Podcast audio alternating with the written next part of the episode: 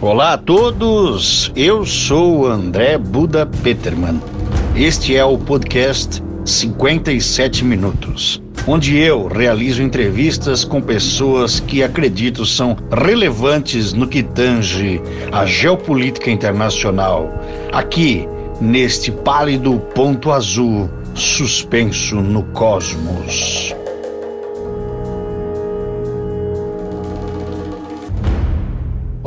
Todos! Começando mais um podcast 57 minutos. Eu sou o Buda Peterman, André Buda Peterman, seu host.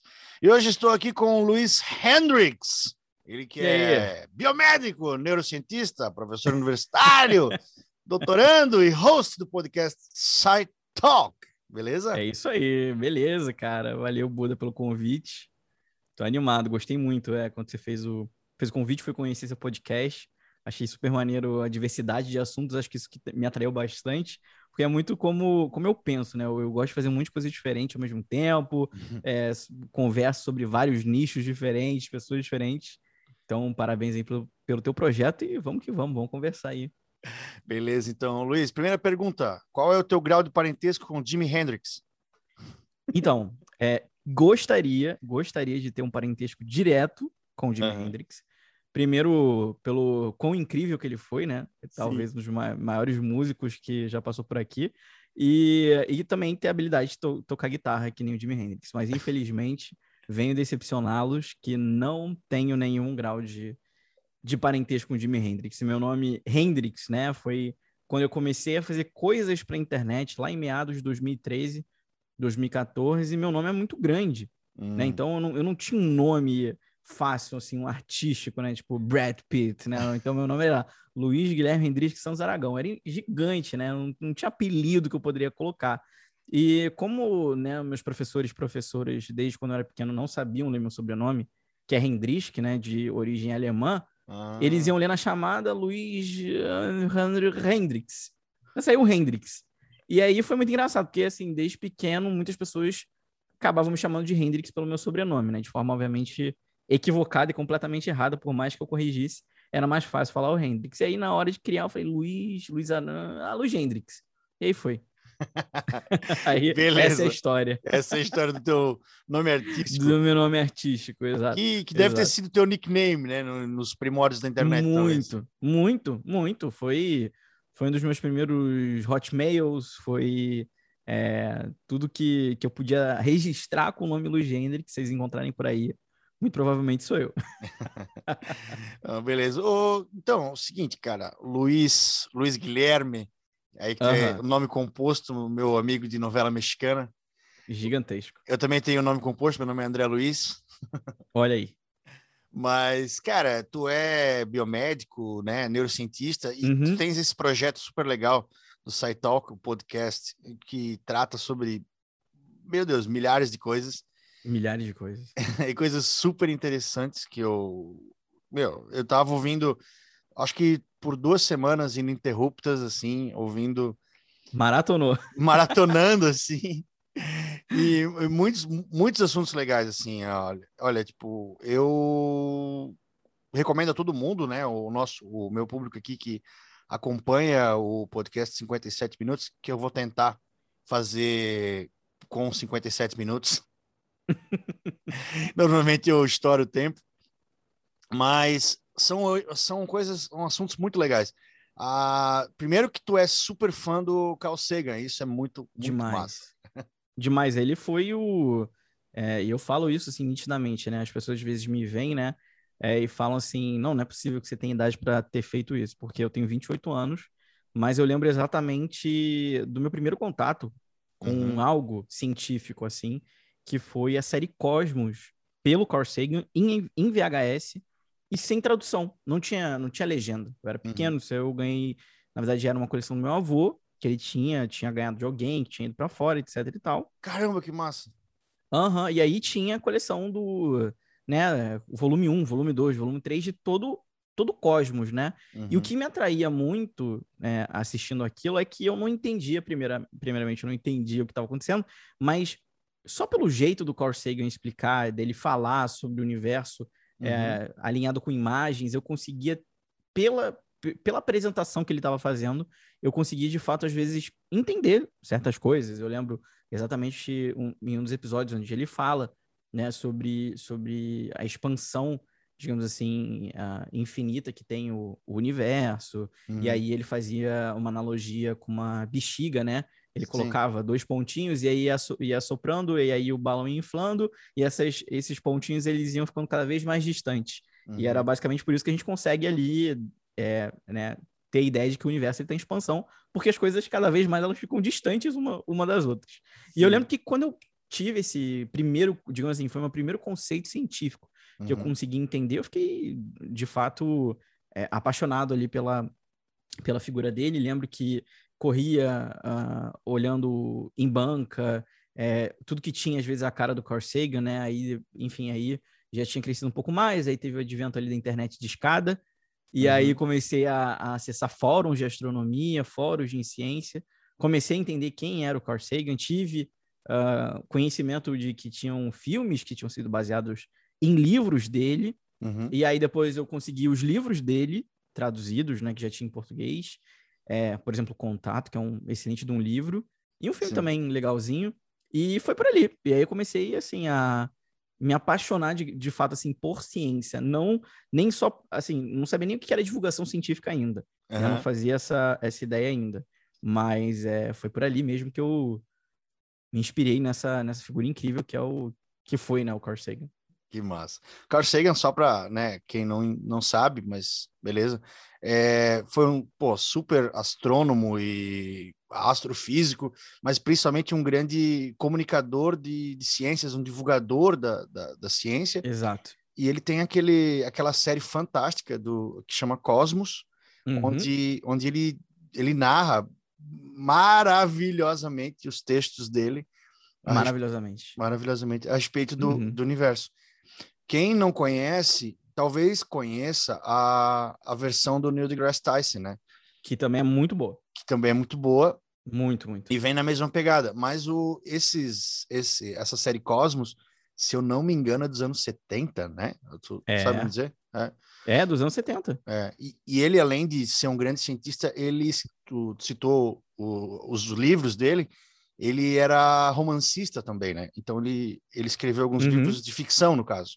Ficção, Diversos. Ficção uhum. científica, né? Na verdade, né? Foi.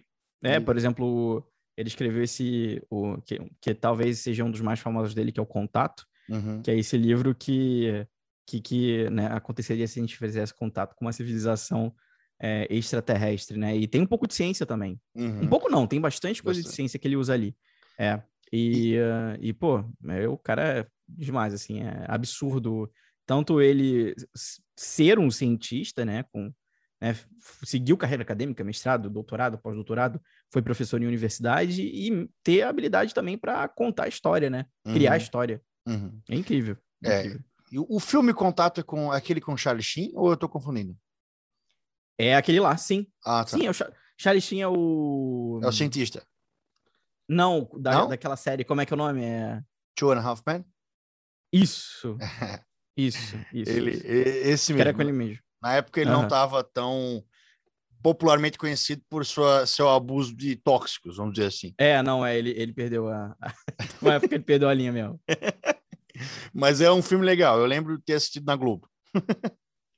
não, é, passou muitas vezes, Globo, passou? um monte de coisa. Aham, uhum, aham. Uhum. E, bom, mas falando do, do SciTalk, o, assim, ó, eu peguei e comecei a assistir, é, escutar desde o começo o podcast. Uhum. Quem quiser ouvir, acessando pelo Spotify mesmo, é, escreve SciTalk, que é S-C-I-T-A-L-K. C-Talk. Né? É isso. S-I Talk, isso aí. E aí, os primeiros, os primeiras, a primeira temporada, vamos dizer assim, já é matadora, uhum. na minha opinião. olha os temas: imortalidade, a radiação uhum. da tecnologia, colonizando Marte, é, uhum. Por que nós dormimos? Cara, isso eu achei, achei muito legal. Essa pergunta é muito boa. É, meu, e, e, várias coisas, astrobiologia e, e, tipo, no caso, tu és um biomédico, né? Isso. O que, que, é um biomédico? Então, um biomédico, a, a profissão, né, biomedicina, ela foi criada para formar professores, digamos assim, para os cursos de medicina, fisiologia lá, 1960 e pouco, né? Uhum. É, e aí ela foi, digamos assim, foi crescendo pra caramba, foi ganhando outras frentes e ah, hoje a biomedicina, ela é um curso que forma tanto profissionais que vão trabalhar na área clínica, uhum. seja ela em área laboratorial, né? Análise em, em, em laboratório, área de imagem, área estética mesmo, de, bio, de né, procedimentos estéticos, inclusive formar uh, pesquisadores. Uhum. É um curso que eu escolhi esse curso porque quando eu estava ali nos meus é, 17 anos, é, 17, é, 17 anos mais ou menos, eu já tinha essa ideia de que eu queria ser cientista. Uhum. E, cara, não existe eh, o, como se tornar um cientista no guia do estudante. Não tinha ainda isso. o guia do estudante é bom. Quando tu é tá ótimo. perdido na vida, perdido. não sabe que tu quer estudar, vai tu vai lá. no guia de estudante. E eu, eu sempre entrava, eu lembro que eu tinha, com, acho que com 15 anos, eu lembro que eu mandei um e-mail para a redação do guia de estudante se eles tinham alguma matéria, se eles tinham como fazer algo sobre como ser cientista, e nunca me responderam, né? O guia do estudante nunca me respondeu, e eu fui meio que assim, procurando, procurando. E aí, um belo dia, foi meu pai, cara. Meu pai, ele chegou, pô, eu vi aí uma entrevista de um cara formado numa profissão, um biomédico, ele falou assim. Uhum. E o cara, tá, o cara tava de jaleco, era um cientista. Eu falei, sério? Falei, é, dá uma olhada. Uhum. Eu já, já tinha internet e tal, fui correndo, fui olhar. Cara, naquele dia, quando eu li a estrutura do curso, é, eu via, assim, a quantidade de biomédicos, assim, super de destaque, sendo cientistas, neurocientistas, em inúmeras áreas diferentes. Eu falei, cara, é isso que eu quero fazer para minha vida. Uhum. É, é, o curso que eu quero fazer para me tornar um cientista de fato. Uhum. E foi o que eu fiz. E aí eu acabei entrando na, na, na, faculdade e desde os meus 18 anos, então uhum. 10 anos já, desde, o, desde o meu primeiro ano na faculdade, que foi em 2000 e, 2012, é, eu fiz, é, comecei a trabalhar com pesquisa. Ah. Desde cedo.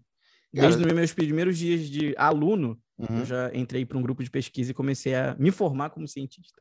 Ou seja, nesse breve é, assim resumo que tu acabou de dar, uhum. desde a tua tenra, desde tenra idade, desde a tua infância, tu sempre foi um cara muito nerd, vamos dizer assim. Não, não, aí é que tá. Não, não? de jeito algum. Não, não, não, nada.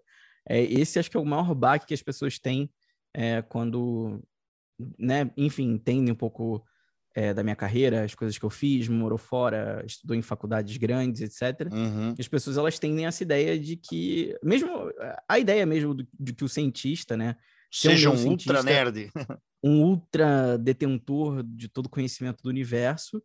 E não é bem assim, assim, eu uhum. sempre tive muita dificuldade na escola por um, por um motivo muito uh, muitos específicos, né? Eu sou do Rio de Janeiro, uhum. estudei a minha vida inteira em escolas religiosas desde muito cedo, muito rígidas, né? Uhum. Por opção dos meus pais. E, uh, e não foi nem o fato da, da, religião em si, mas foi o fato de serem escolas muito tradicionais, com uma metodologia muito tradicional, muito quadrada, uhum. que eu não, cara, eu não aguentava estar ali. Então eu sempre fui um péssimo aluno. Reprovei de ano, fui quase expulso de, de alguns colégios, era da bagunça, não prestava atenção, os professores me odiavam, era um caos, né? O caos, Esse caos, ponto caos. eu estou me identificando muito contigo. Eu não, é. eu não, eu não reprovei, mas olha, chegou muito, perto, chegou muito perto. Mas então, isso, isso depois eu fui entender, inclusive, porque naquela época, assim, acabei passando por pessoas que hoje eu entendo que tinha uma limitação intelectual muito grande para, é, digamos assim, aferir o que estavam aferindo. Eu falava que eu não ia ser ninguém, que eu não sei nada, que é, eu era burro. E eu ouvi isso de psicólogo. Caramba. Psiquiatra. É, e assim. Sobreviver aos anos 90 não é para amadores. Né? Não é, não é para amadores, não é para não é para amadores. Ali era meu terra sem lei.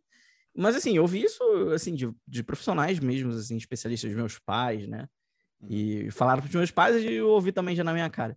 cara. E assim, basicamente o que eu fui depois é, começar a entender é que, cara, eu fazia parte ali de um movimento de, de seres pensantes, né, que vieram para esse universo com uma cabeça muito querendo criar. Eu sempre fui uma pessoa muito criativa, um menino uhum. muito criativo. Tanto que é, uma das minhas opções, assim, se não fosse cientista, né, eu iria para a área de publicidade, uh, sempre gostei muito de comunicação, minha mãe é uhum. jornalista, sempre tive um pouco de influência disso é, em casa, digamos assim. Uhum.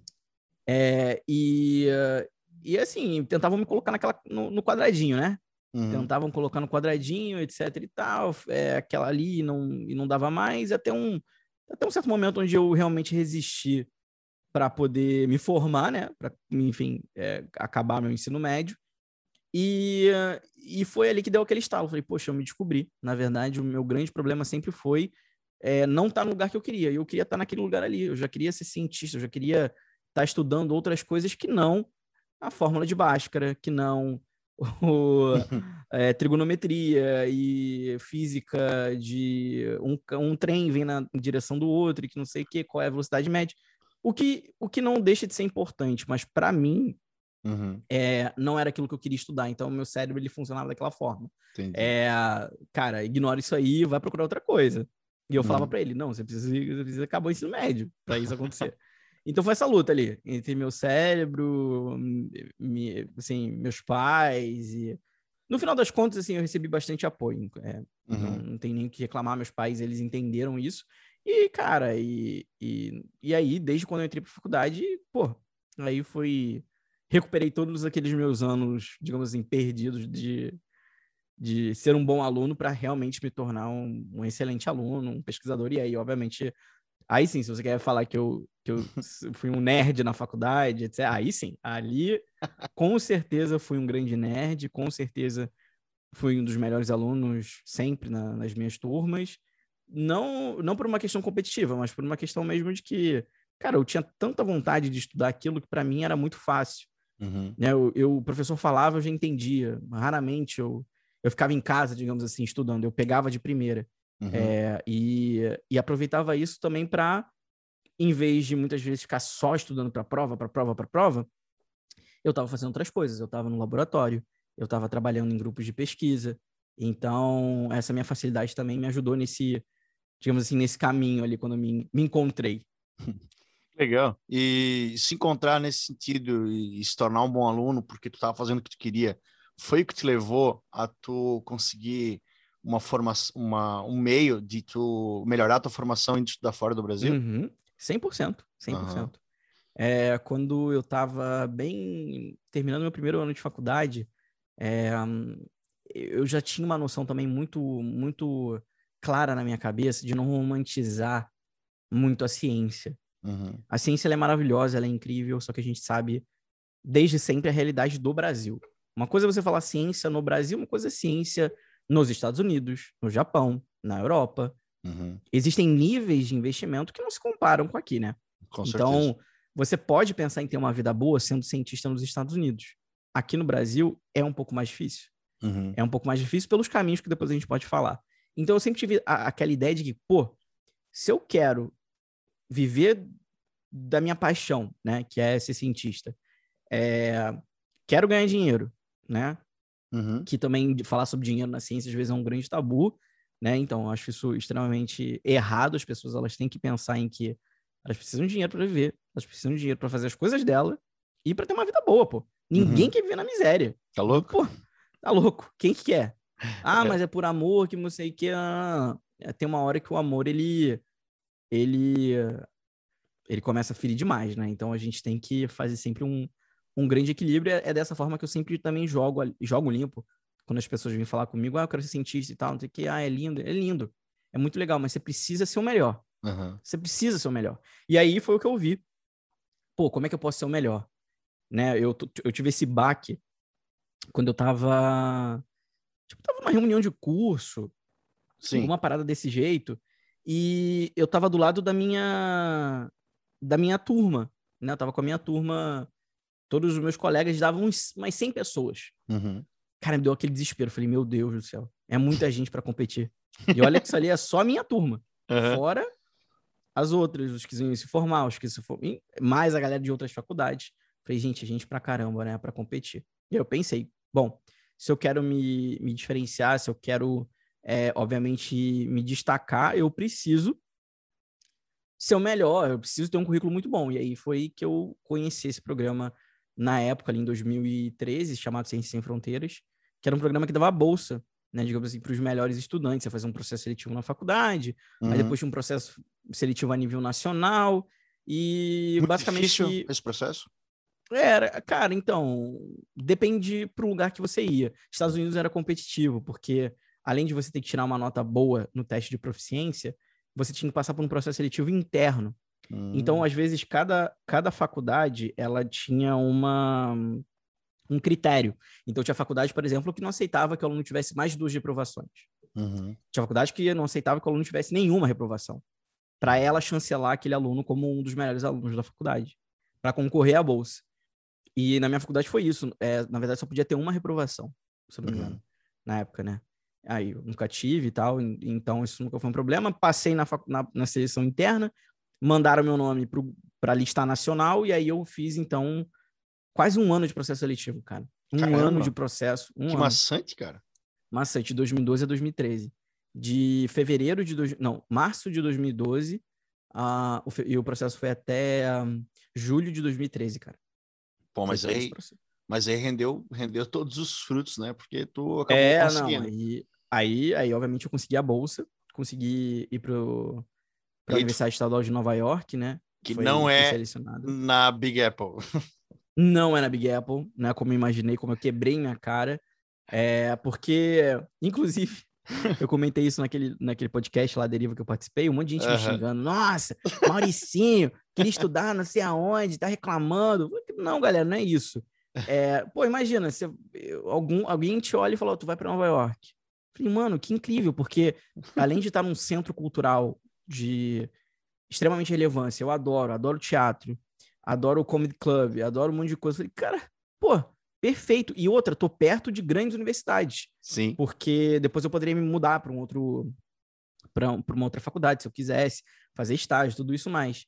E aí quando eu fui ver de fato, eu fui para o campus que era com divisa com Montreal, em Plattsburgh, lá no norte de Nova York, divisa com Montreal, gelado pra caramba. Aí deu aquele baco, falei, putz, caraca, não é Nova York que eu esperava, mas, pô, vamos lá, vamos encarar uma excelente universidade. Uhum. E não deu outra, foi realmente uma excelente universidade. Qual a Tive diferença de uma grande universidade americana para uma boa, para uma grande universidade brasileira? Basicamente. Ah, cara, bastante.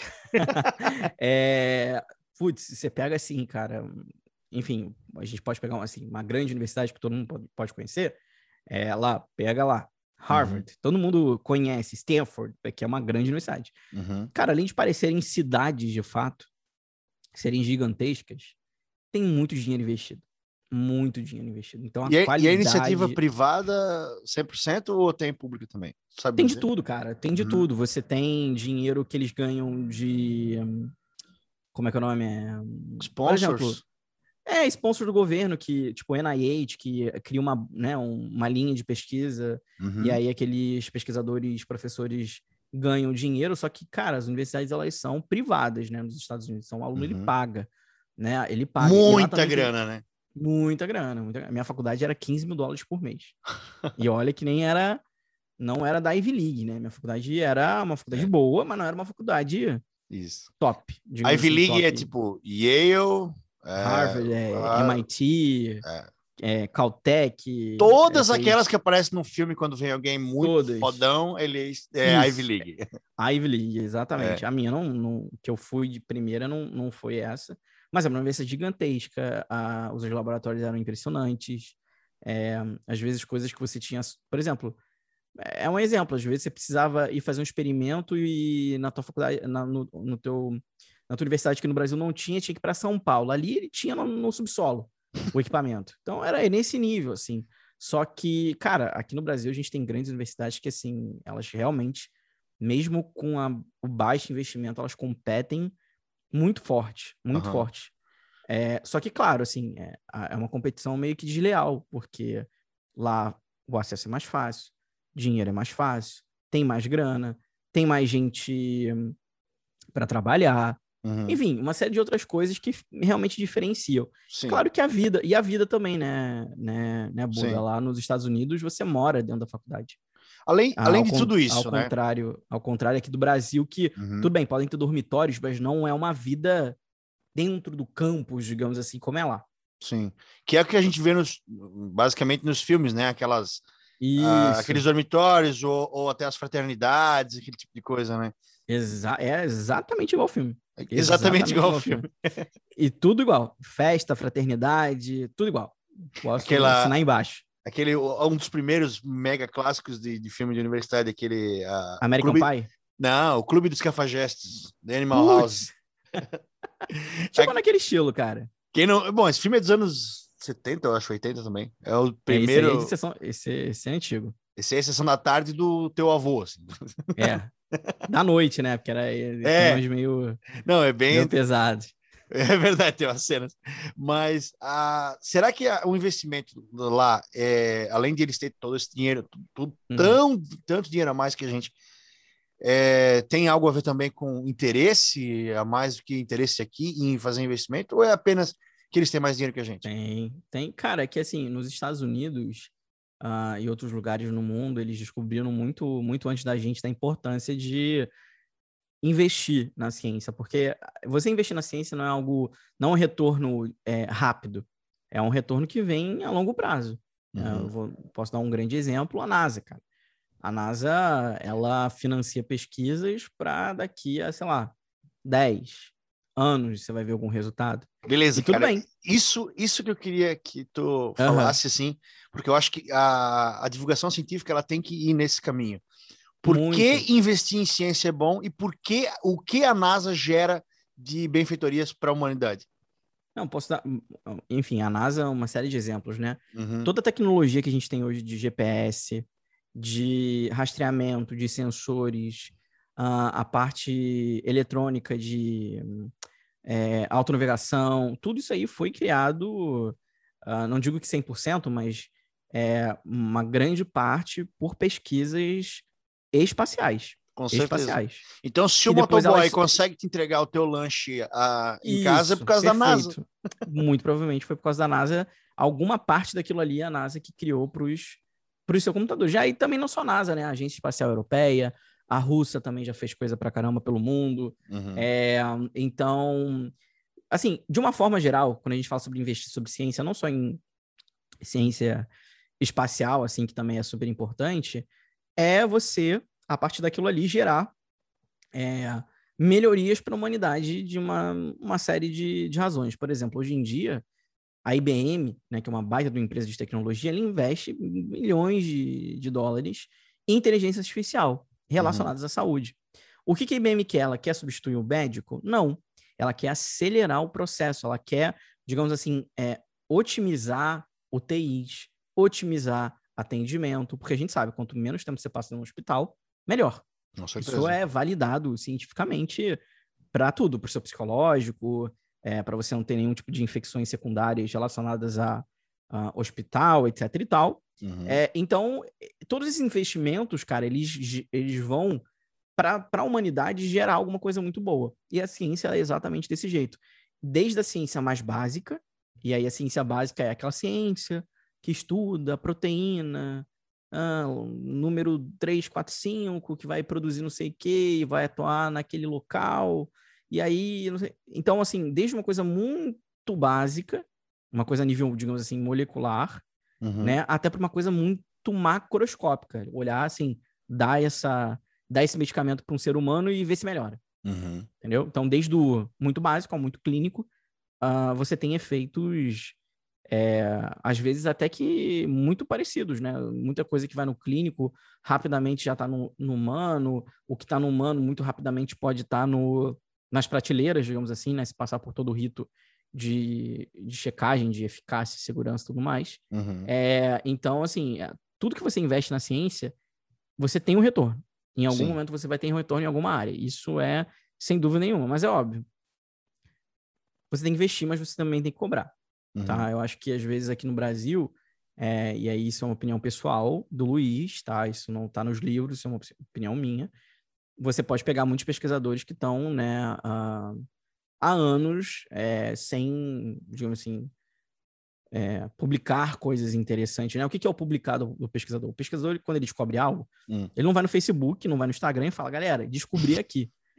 ele escreve um texto, ele escreve um que a gente chama de um artigo científico, uhum. que outros pesquisadores, que às vezes sabem até mais que ele, vão ler e vão dizer, cara, muito interessante. Legal o seu trabalho ou não, seu trabalho é horrível e tá tudo errado. É, esse é o rito, digamos assim, a gente chama isso de revisão por pares. É, e, e aí você vai, beleza, teve o seu artigo aceito, isso quer dizer que o que? Esse artigo, ele, cientificamente, ele foi validado. Uhum. E, cara, é um pontaço para você, né? Foi o que aconteceu agora recentemente com o meu artigo do meu doutorado. Uhum. O artigo do meu doutorado, ele foi aceito depois de uma longa revisão, um longo processo de correção, e vai e volta, e pergunta, ah, mas isso aqui, como é que você fez, etc e tal. Ele foi aceito, o que me, vai me conferir, digamos assim, meu título de doutor agora nos, nos próximos dois meses. E é, esse é um, é um momento muito importante da ciência, né, para validar resultado, mas também para o cientista ele ganhar pontos assim no currículo dele. Uhum. E muitas vezes aqui no Brasil, cara, isso não vem, não é de agora, não vem de antes, mas eu sinto, tá, sinto muito isso. Muitas vezes é que assim as agências várias, em vários momentos elas não fiscalizavam o que estava sendo produzido. Isso meio que vai deixando todo mundo meio que no automático. Lá nos Estados Unidos não, cara. Hum. Lá nos Estados Unidos você é cobrado até a tua alma quanto que você gastou. Mas você gastou 30 dólares, mas gastou em quê? O porquê que você gastou? Para onde que esse dinheiro foi? Qual foi o resultado? Uhum. E tem que fazer dar certo, cara. É, tem que fazer dar certo. Você...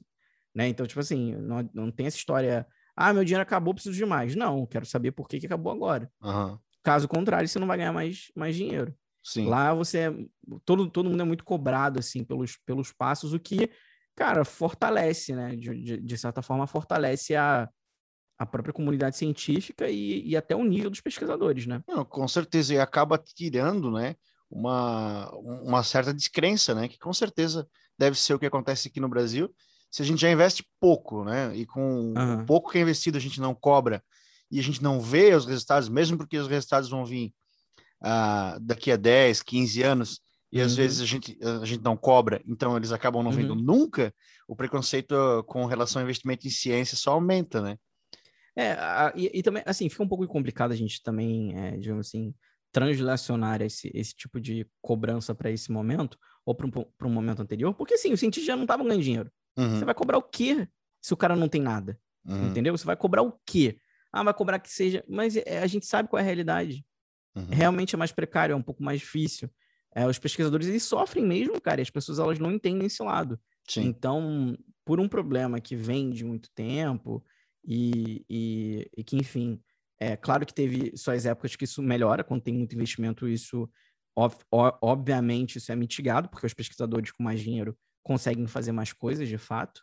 Uhum. É, mas isso, cara, é um, infelizmente é um problema que a gente tem na estrutura do, do, nosso, do nosso país em relação ao investimento à ciência, que agora, enfim, agora é mesmo que a gente está meio que ali quase que no fundo do poço, né? Se a gente for pegar dados de valores de investimento, uhum. a gente está muito ferrado, cara. A gente nunca teve tão ferrado como a gente está agora. Resumindo, já não era bom, depois parece que ficou, não ficou tão bom. Aí deu uma é. piorada, agora parece que piorou mais ainda. Era, sem, é, era sempre aquele assim. Antigamente era muito assim, pô, podia ser mais, né? Mas estamos sobrevivendo. Aí depois foi, pô, mas peraí, cara, com esse dinheiro que você tá tirando vai ficar difícil. Uhum. Mas beleza, vamos lá. Aí começou a ir ladeira abaixo, agora a gente tá assim, pelo amor de Deus. que complicado, que a cara. Faz? A gente tá rindo da desgraça, né? É, é assim, é, realmente é uma parada que é muito triste. Eu tenho né, muitos colegas meus que passam por muitos, muitos problemas econômicos relacionados à ciência que, cara, dá muita, dá muita pena, porque são pessoas com potencial muito grande e que, por não terem o dinheiro para trabalhar, infelizmente, não conseguem elaborar grandes coisas por isso. Sim. É. Bom, o futuro doutor Luiz. Ah, você é um neurocientista. E, Sou. cara, eu nunca conversei com um neurocientista. O que você estuda como neurocientista? Você pega um cérebro e começa a, e abre ele e fica mexendo uma com uma lupa, mexendo nele, cutucando, ver, cutucando para ver se o, com, com uma cobaia viva, para ver se essa pessoa sai dançando assim. Como, como é que é o trabalho do neurocientista? É, cara, então é, é, legal porque assim a, as pessoas também imaginam um neurocientista desse jeito, né? Um cara que abre uma pessoa que abre o cérebro de uma outra pessoa e fica cutucando com uma vareta para ver o que acontece. É, cara, a neurociência, é um, e acho que isso foi o que sempre me atraiu muito, é você é um universo meio que à parte, assim, da ciência. Uhum. Porque o cérebro, ele é uma parada muito misteriosa, muito mística, né? uhum. né? Muito que, pô, como que essa, essa massa, né, cheia de células complexas que coordena você, né, que, digamos assim, dá sua alma, uhum. né, dá sua consciência, dá tudo isso, faz você funcionar, o que, que tem ali dentro, né, e o que, que acontece quando dá errado. Então, a neurociência ela tem muitas áreas. Você tem neurocientistas que estudam comportamento humano, uhum. você tem neurocientista que estuda anatomia comparativa, ou seja, como é que o cérebro do macaco é comparado com o nosso, como é que é comparado com o do elefante.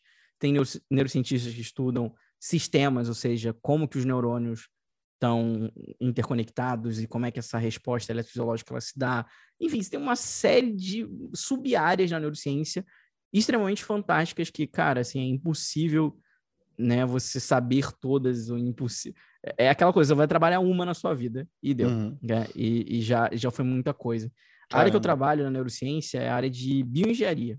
Uhum. Então, o que, que é a bioengenharia? Pelo próprio nome já dá para ter um gostinho do que, que do que, que a gente mais ou menos faz. Tem a ver com, né, com a palavra engenharia, né, de você elaborar algo. No nosso caso, a gente reconstrói cérebros humanos em laboratório. Merda.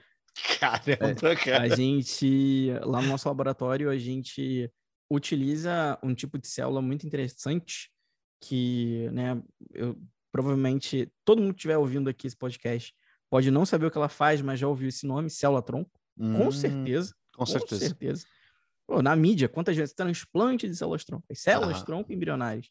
Sempre já ouviu falar sobre célula tronco. Uhum. Só que assim, para resumir, por que ela é tão interessante? Porque a partir da célula tronco, a gente pode ter o que a gente quiser. É, nós só estamos aqui hoje, né, falando, conversando, ouvindo, porque em algum momento no nosso desenvolvimento embrionário, nós nos tornamos uma massa de células tronco embrionárias. Caramba.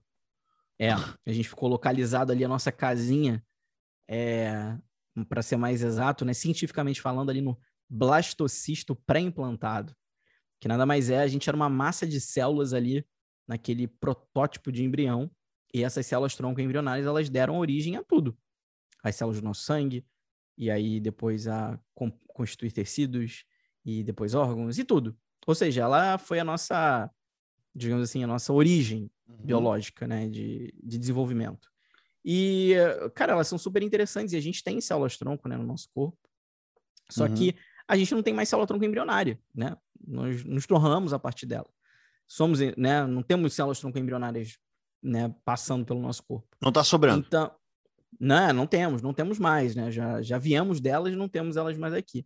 Uhum. E o uhum. interessante era sempre aquilo, pô, mas, mas aí vai estudar célula tronco, aí você precisa do embrião, aí a gente pegava embrião de pessoas que, que doavam, né, de fertilizações é, in vitro que não foram para frente, e aí tem todo aquele esquema de quanto que a vida começa, uma polêmica de você trabalhar com célula tronco embrionária, né? Já que uhum. você tinha que obter ela no embrião.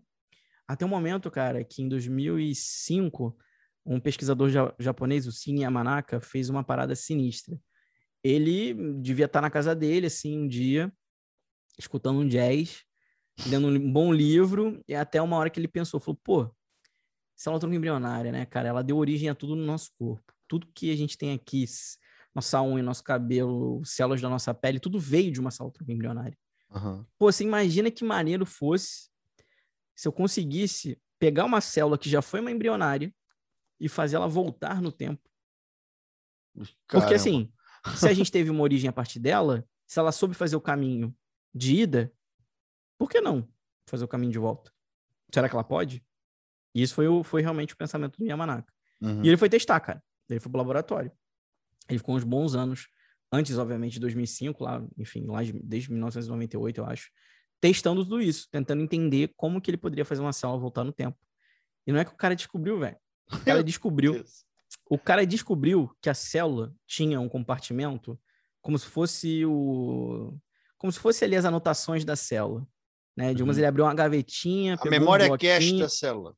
Exatamente. E aí ele falou: "Pô, aí, ó, célula, você sabe como é que você pode voltar? Se as informações do teu GPS estão aqui, só que eu tenho que encontrar uma maneira de reativar isso nela. Uhum. Como é que eu faço ela lembrar? E aí ele descobriu, cara. Ele descobriu como fazer essa ativação, como fazer a célula voltar no tempo para um processo extremamente complexo, que a gente poderia ficar aqui três horas falando sobre, que é a reprogramação celular. Caramba. Mas basicamente o que o Yamanaka fez foi ele conseguiu abrir uma caixa de Pandora da célula e dizer assim para ela, olha, você tem que seguir esse caminho aqui para você se tornar o que era no início, uma embrionária. Uhum. E as células começaram a se transformar, cara. Elas começaram a mudar a forma delas, a, a cara delas mesmo. E, e a partir de células da pele, cara, ele conseguiu obter células-tronco embrionárias. Ele conseguiu fazer elas É. voltarem no tempo. Caramba. E ele deu o nome dessas células de células-tronco pluripotentes induzidas. Ou seja, não é uma embrionária, né? Porque não veio do embrião. Uhum. Só que ele, ele reprogramou, ele criou elas em laboratório. Aí deu esse nome aí bonitinho de pluripotente induzida. Então, essas células-tronco que eu trabalho, que é com essas células que eu trabalho no meu laboratório, são Uhum. muito parecidas com as embrionárias. Muito, muito, muito. Só que elas não vieram do embrião. No meu caso, vieram do xixi. Cara, Exato. É, Tá, quando a gente e- faz xixi, a gente tem células ali dentro. meu Deus, cara. Esse episódio é muito mind blowing, cara. E aí a gente pega essas células e fala para elas como voltar no tempo. E elas voltam a ser embrionárias. E quando elas se tornam embrionárias, a gente já tem tecnologia hoje suficiente para fazer ela virar o que a gente quiser. No Então, Brasil? No meu caso, hã? No Brasil? No Brasil. Pô, lá, lá Caramba. no meu, lá no meu caso, eu não só faço elas virarem qualquer tipo de célula do cérebro, como eu reconstruo um, um cérebro mesmo, que a gente chama de mini cérebro. Peça por peça? Na- digamos assim, é uma maquete, é um Aham. avatar do cérebro humano. É em Hum. uma escala, obviamente, bem menor, mas ele, ele tem. Ele, ele é como se fosse um cérebrozinho ali de três meses de desenvolvimento de um, de, um, de um feto. De fato. E ele tem células muito parecidas, ele tem uma distribuição muito parecida.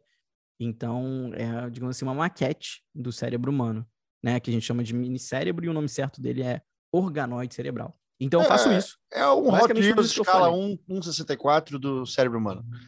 É tipo isso, tipo isso, mas que, que responde muitas coisas pra gente. Então, Ah, eu, o- qual, é a minha- qual é a vantagem disso? A vantagem é eu entender doenças sem abrir a cabeça da pessoa. Então, como eu estudo, né, no meu caso, eu estudo epilepsia. Eu estudo crianças que não conseguem parar de convulsionar. Certo. E só uma coisa salva elas, cara, que é a cannabis, cannabis medicinal. Meu Deus. Então, então são crianças que elas têm, que a gente chama de epilepsia refratária, elas não não, se, não, não funcionam com nenhum tipo de medicamento é, disponível no mercado. E aí o extrato da cannabis, da planta, da maconha, né, para Uhum. quem ainda não entendeu o que eu tô falando, da THC. maconha mesmo, né, THC, canabidiol, entre outros, esse extrato ali dentro, ele consegue controlar essas crises. Então, eu reconstruo o cérebro dessas crianças ah, epiléticas, comparo com cérebros de crianças saudáveis, Uhum. trato com cannabis e vejo é, os efeitos terapêuticos que ela tem diretamente para cada tipo de, de criança. Então, é como se a gente estivesse fazendo ali uma medicina personalizada mesmo, para Não- entender como que cada criança reage a diferentes tratamentos, etc e tal. E, e agora, com, também com a pandemia, eu apliquei muito do que eu aprendi pro coronavírus também, mas aí não olhando para o cérebro, olhando para o coração. Mas é basicamente é a minha área de estudos mesmo é a- os efeitos terapêuticos da, é, da cannabis. Ah, Esses loucura. sistemas reconstruídos em laboratório. Que massa, que deu cara. para resumir. Que massa. Sabe aquela cena do filme O Quinto Elemento? Que Ah. bem no começo do filme, é, os- aquela nave explode, aí sobra só tipo uma mão assim, Aham, e aí tem aham, uma impressora e começa a imprimir um corpo humano que vira a, aham. a Mila Jojovic, muito linda, por sinal. E ela é o quinto elemento, e bababá. E, e Sim, sim. o quão é, o quão possível é uma impressora 3D da- Do humano. do humano usando células tronco? Cara, a gente tá longe disso, tá? De um humano a gente tá longe. Agora a gente já produz mini órgãos. A gente produz mini cérebros. Tá. Mini corações. Que eu batem. quero um mini fígado para mim poder ter mais de um para poder beber mais, por exemplo. Eu beber consigo. um pouquinho mais. Então, a É. gente está um pouquinho distante nisso. Tem, tem pessoas que estudam, inclusive, produzir órgãos em, por exemplo, porcos, é, Hum. que podem ter uma biocompatibilidade boa com a gente para poder transplantar em pessoas que perderam inteiramente ou parcialmente aquele órgão. Já tem pesquisas nisso, tá? Agora você, vou imprimir um coração, vou imprimir um fígado, vou imprimir um cérebro. Calma lá, a gente por enquanto está criando essas estruturas mais primitivas desses Aham. órgãos e o nosso próximo passo agora é começar a juntá-las, como se fosse um Frankenstein. Certo. Então você vai pegar ali o mini cérebro, com o mini coração, com o mini fígado, com o mini rim, mini tudo, e formar, digamos assim, tentar con construir um sistema conectado entre eles. Uhum. Porque uma das maiores carências que eles têm, uma das maiores dificuldades que eles têm, de fato, é o, a falta de comunicação com outros órgãos, né? Uhum. Então, um mini cérebro não se parece muito com um cérebro, primeiro porque, pô, é uma escala muito pequena. Um cérebro humano, por exemplo, tem 86 bilhões de neurônios de um tipo de célula só. Uhum. Um minicérebro ele tem de 2 a 3 milhões de células no total. Então, assim, é algo complexo, ele é algo complexo. Só que ele é algo que a gente precisa saber fazer as perguntas certas para ter as respostas certas. A gente tem que saber a limitação do que a gente está utilizando. Bem. Então, assim, a gente ainda tem muita limitação nessa área. Mas o que a gente já conseguiu avançar são coisas, assim, extremamente absurdas, cara. A gente já consegue colocar esses ministérios para controlar robozinhos. Caramba, cara. Tá, e aí eles, vão, eles vão adquirir consciência? Ah, e aí é outro. é outro. A consciência, cara, é uma parada assim que nenhum neurocientista. Se algum neurocientista falar para você, cara, eu sei o que é consciência, ele tá mentindo. Ele tá mentindo. Porque, tudo bem, assim, obviamente estou brincando, você pode pegar vários conceitos relacionados à, à consciência, principalmente relacionados a, a grandes filósofos que a gente teve aí na, no mundo que pensavam sobre, sobre, sobre a consciência humana. Só que, cara, neurocientificamente falando, eu não, eu não sei te dizer a localização da consciência. Para ser mais específico, cara, a gente a gente não pode nem dizer que outra coisa tem consciência além de nós, porque para a gente dizer que algo tem consciência, a gente tem que experimentá-la. E a única consciência que a gente sabe experimentar é a nossa. Não sei, não sei experimentar a consciência de outra pessoa. Então, o conceito de consciência ele ainda é muito único. Porque a consciência da outra pessoa é uma consciência completamente diferente. Uhum. Eu não sei de onde vem, eu não sei para onde está indo, não sei o que está fazendo. Eu sei que tem. Meu eu sei que eu tenho, você tem, a pessoa que está nos ouvindo tem. A gente tem consciência, a gente, uhum. a gente tem essa. Parece ali que um, um segundo cérebro meio que controlando ali o, o, o jogo, é, só que a gente ainda não sabe entender aonde, aonde que tá. Então, falar que o minicérebro pode adquirir uma, uma consciência é realmente é extremamente complexo. Até porque, cara, a gente não pode nem dizer que um, um primata de fato tem, digamos assim, ele tem consciência. Uhum. Então, tudo bem, a gente acredita que ele tem consciência. Agora, dizer que ele tem a consciência sem a gente experimentar fica ainda um pouco difícil. Claro que a gente consegue aferir muito mais pela proximidade, né? Uhum. De um macaco, algum ser humano, etc e tal, e outros tipos de modelos. Agora, o que, o que eu penso, inclusive, no futuro que a gente vai poder fazer é treinar esses minicérebros. Uhum. Treinar eles através de impulso elétrico. Então, eu vou treinar ele a que toda vez que, sei lá, ele sinta alguma coisa diferente, ele execute alguma função. Uhum. Que função pode ser? Ah, sei lá, mandar um comando para desligar uma, uma luz, ligar uma luz. Entendi. Isso aí a gente tá já, tá, no caminho, cara. É. Estamos no caminho. E falar estamos no caminho da neurociência e, e o Neuralink. Pô, cara, assim, Neuralink, ele é algo muito incrível, mas ainda não é tudo isso que o Elon Musk tá vendendo. Não. Sinto decepcioná-los. não, cara, Neuralink é uma parada muito demais, assim, ela é, ela é incrível, só que a, a gente entende, né? Eu sou um grande fã do Elon Musk, é, uhum. o cara é genial. Só que, assim, as coisas que ele tem prometido, baseado no que a gente tem visto, obviamente, né, de resultado, tá longe ainda. Tá uhum. longe. Agora, a, só o fato dele ter essa iniciativa de, de poder conectar o cérebro de alguma forma, né? Que é o link, né? Que é essa, esse dispositivo que está conectado em uma região do cérebro que pode mandar algum comando e pode receber comandos, né? Basicamente como se você colocasse antena na cabeça de alguém e você sincronizasse com o aplicativo do celular e você pode ali, sei lá, é, né? Ele obviamente no futuro o que, que ele quer? Ele quer ajudar as pessoas a recuperar movimentos, etc e tal. Uhum. No caso, o Elon Musk já consegue fazer com que macacos controlem um joystick só com pensamento. Então, isso é uma que ele conseguiu de fato fazer. Agora, uma coisa é a gente mandar impulsos elétricos externos, ou seja, do que eu estou pensando de um cérebro saudável para o exterior. Isso já é algo mais fácil.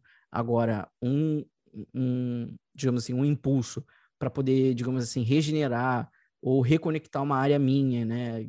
Às vezes no cérebro de uma pessoa que teve uma perda de massa, que deixou ela né, paralisada, uhum. isso é muito mais complexo. Envolve muitas outras coisas que a gente ainda não viu a Neuralink fazer. Agora, é fantástico. É, A é, ideia dele, do, do Elon se o Elon Musk. Me Ah. chamasse para trabalhar lá, eu ia. Até porque muitas das, muitas das coisas que, ele- que eles trabalham lá, que é com neurociência de sistemas Hum. e eletrofisiologia, eu também desenvolvi no meu doutorado. Então, pô, chama aí Elon que eu vou. Ah, o Elon Musk escuta sempre o podcast 57 minutos, ele é muito meu amigo. Então, É, não. please, Elon. Call me.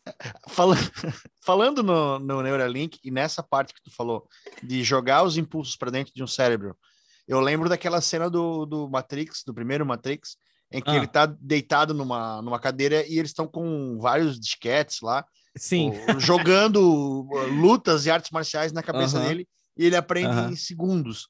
Aquilo Segundos, ali tem alguma base?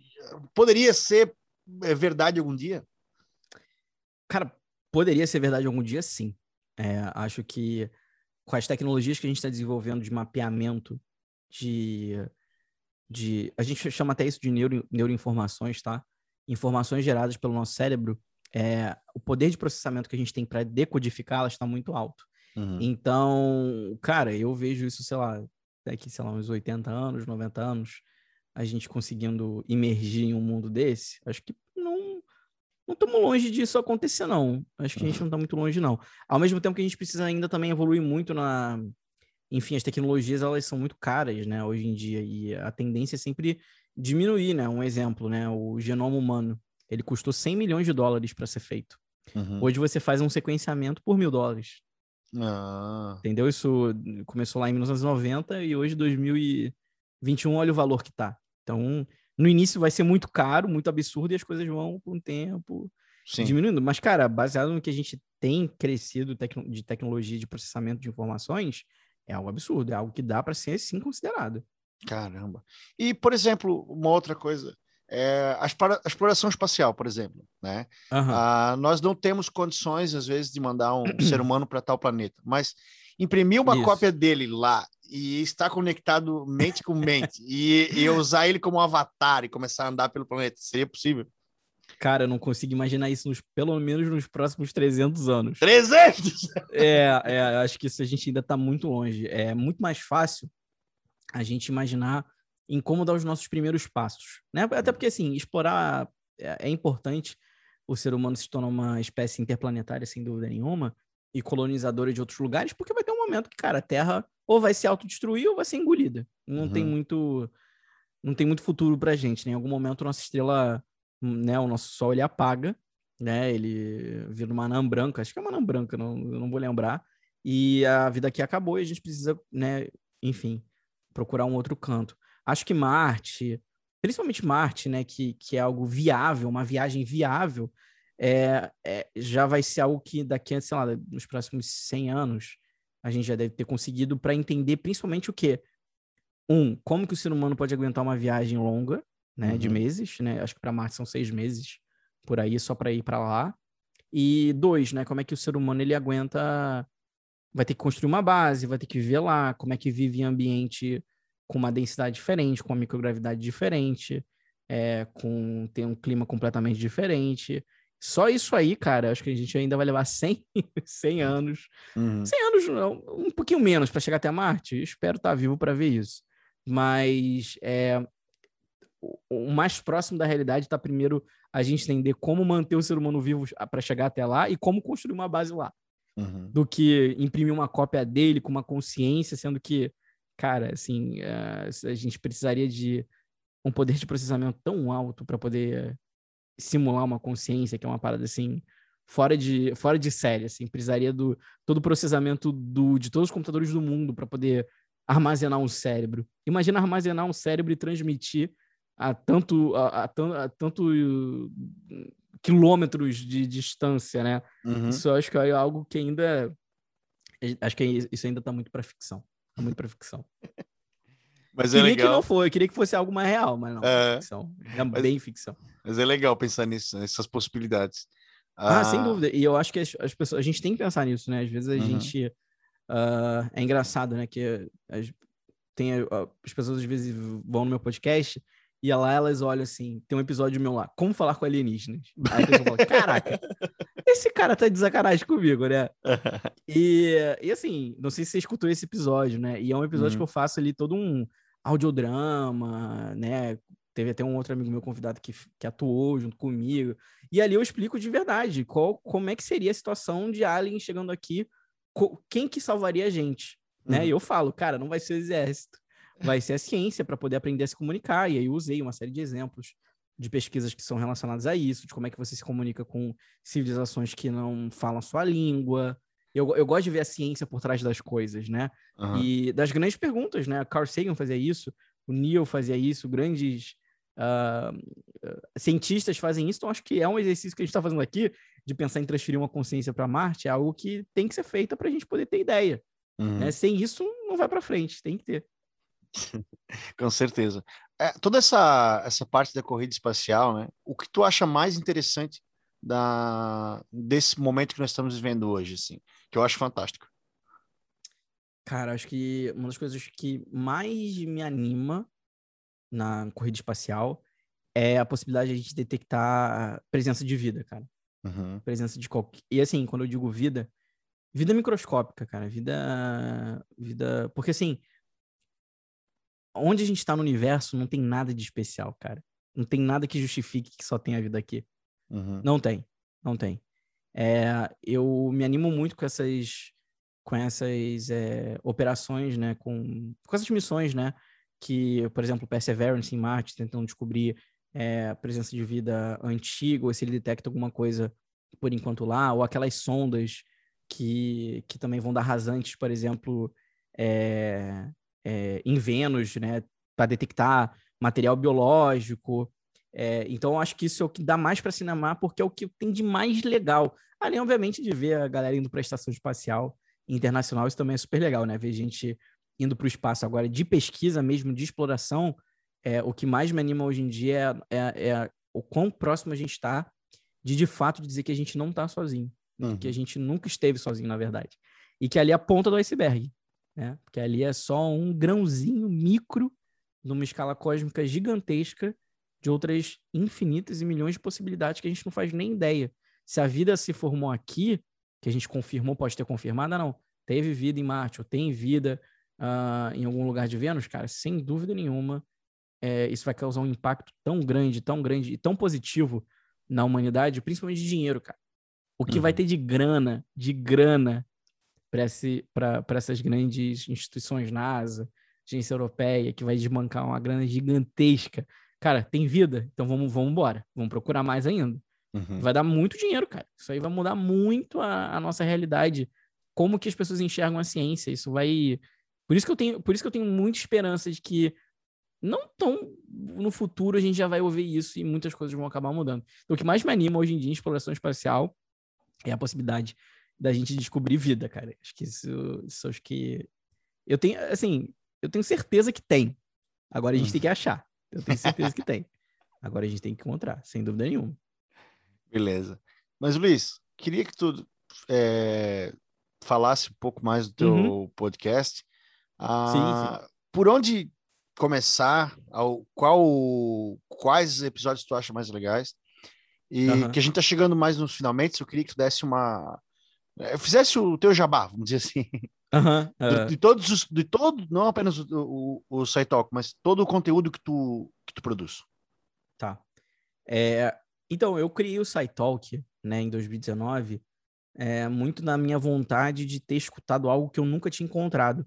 Uhum. Então, o SciTalk ele não é inspirado em outro podcast. Eu tenho, escuto muitos outros podcasts, que sempre fui muito fã, principalmente podcasts americanos, o Radiolab, que para mim, é uma das minhas maiores referências em narrativas.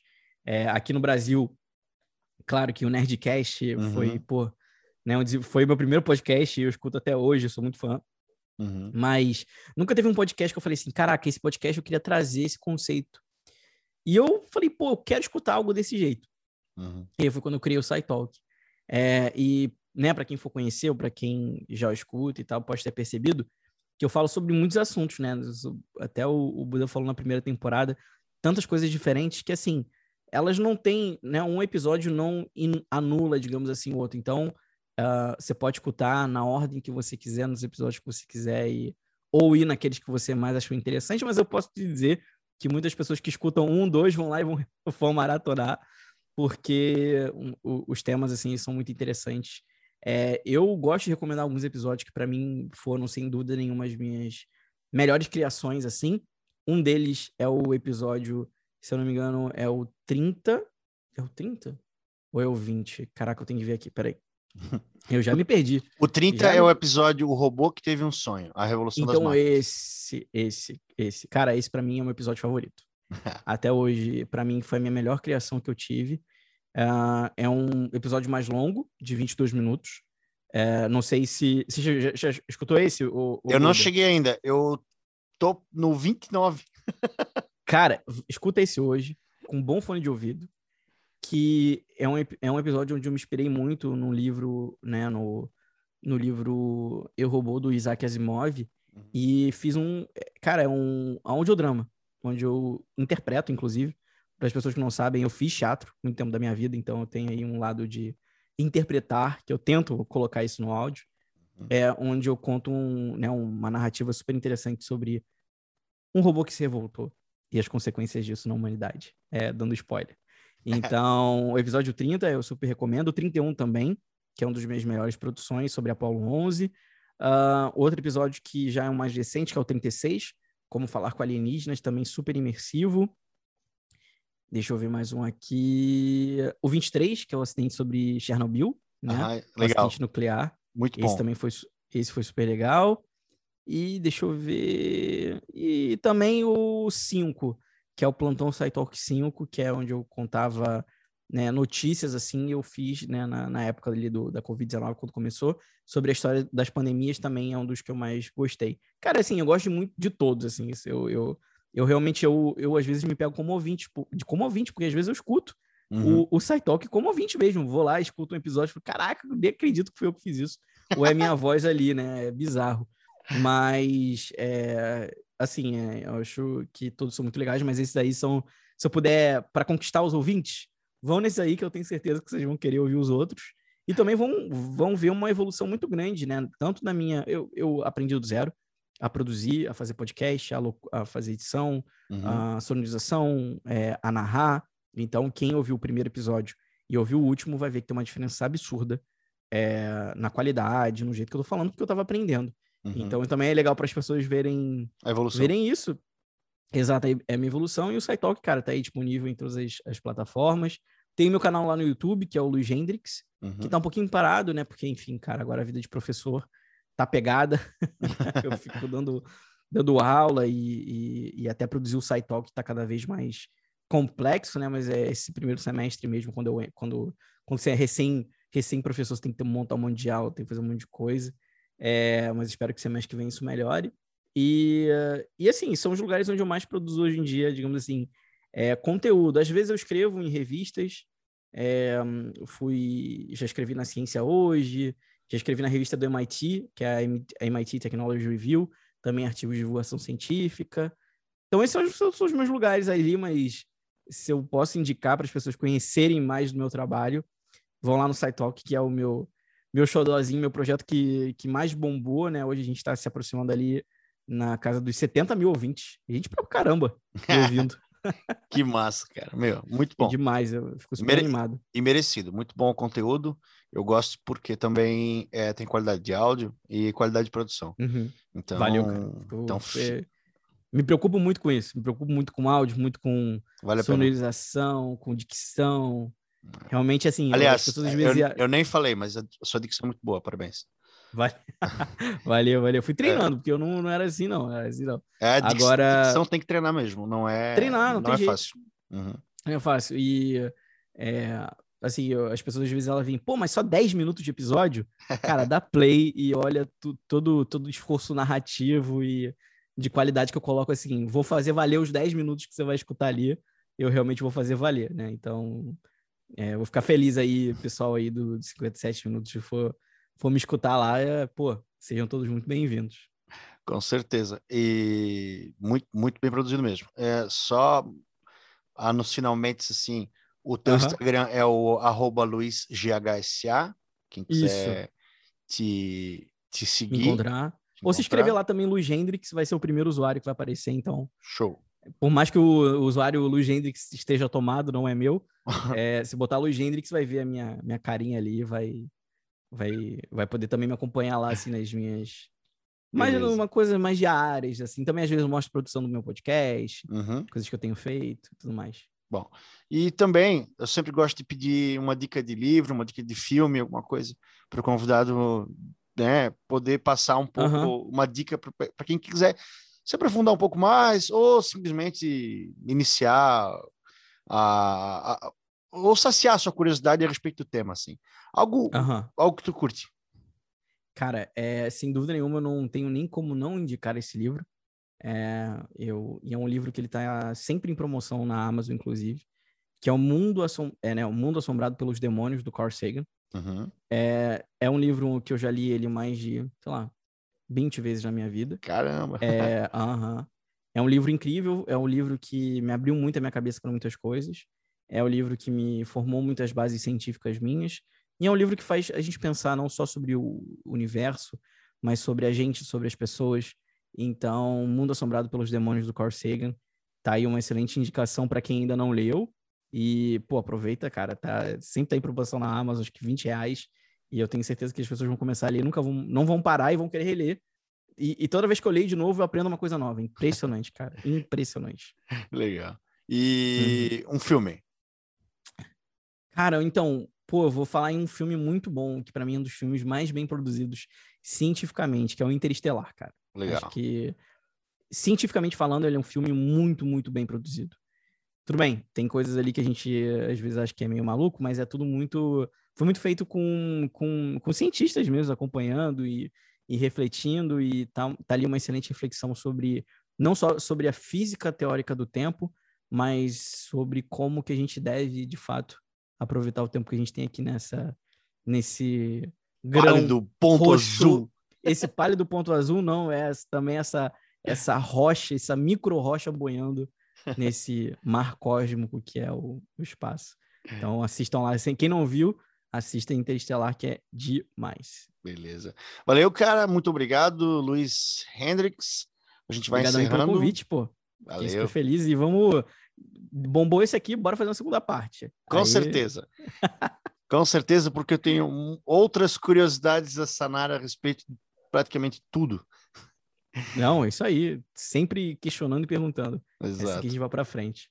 Beleza, esse foi o podcast 54 minutos com o Luiz uh, Hendricks. Quem quiser pode seguir aí nas redes sociais pelo Instagram ou pelo é, Spotify. Uhum. E vamos aí um forte abraço, muito obrigado. Uh, dá um, manda um abraço para galera. Então tá, pessoal. É, espero que vocês tenham gostado aí. Eu adorei o papo e espero encontrar todos vocês lá no, no SciTalk também, para quem ainda não conhece meu projeto. E tamo junto. É, continuem, né? Como, como diria um pessoal que eu também adoro, um podcast lá super maneiro chamado Hangar 18. Uhum. É, continuem olhando para as estrelas. Olha. É isso aí. isso aí, continue olhando para as estrelas.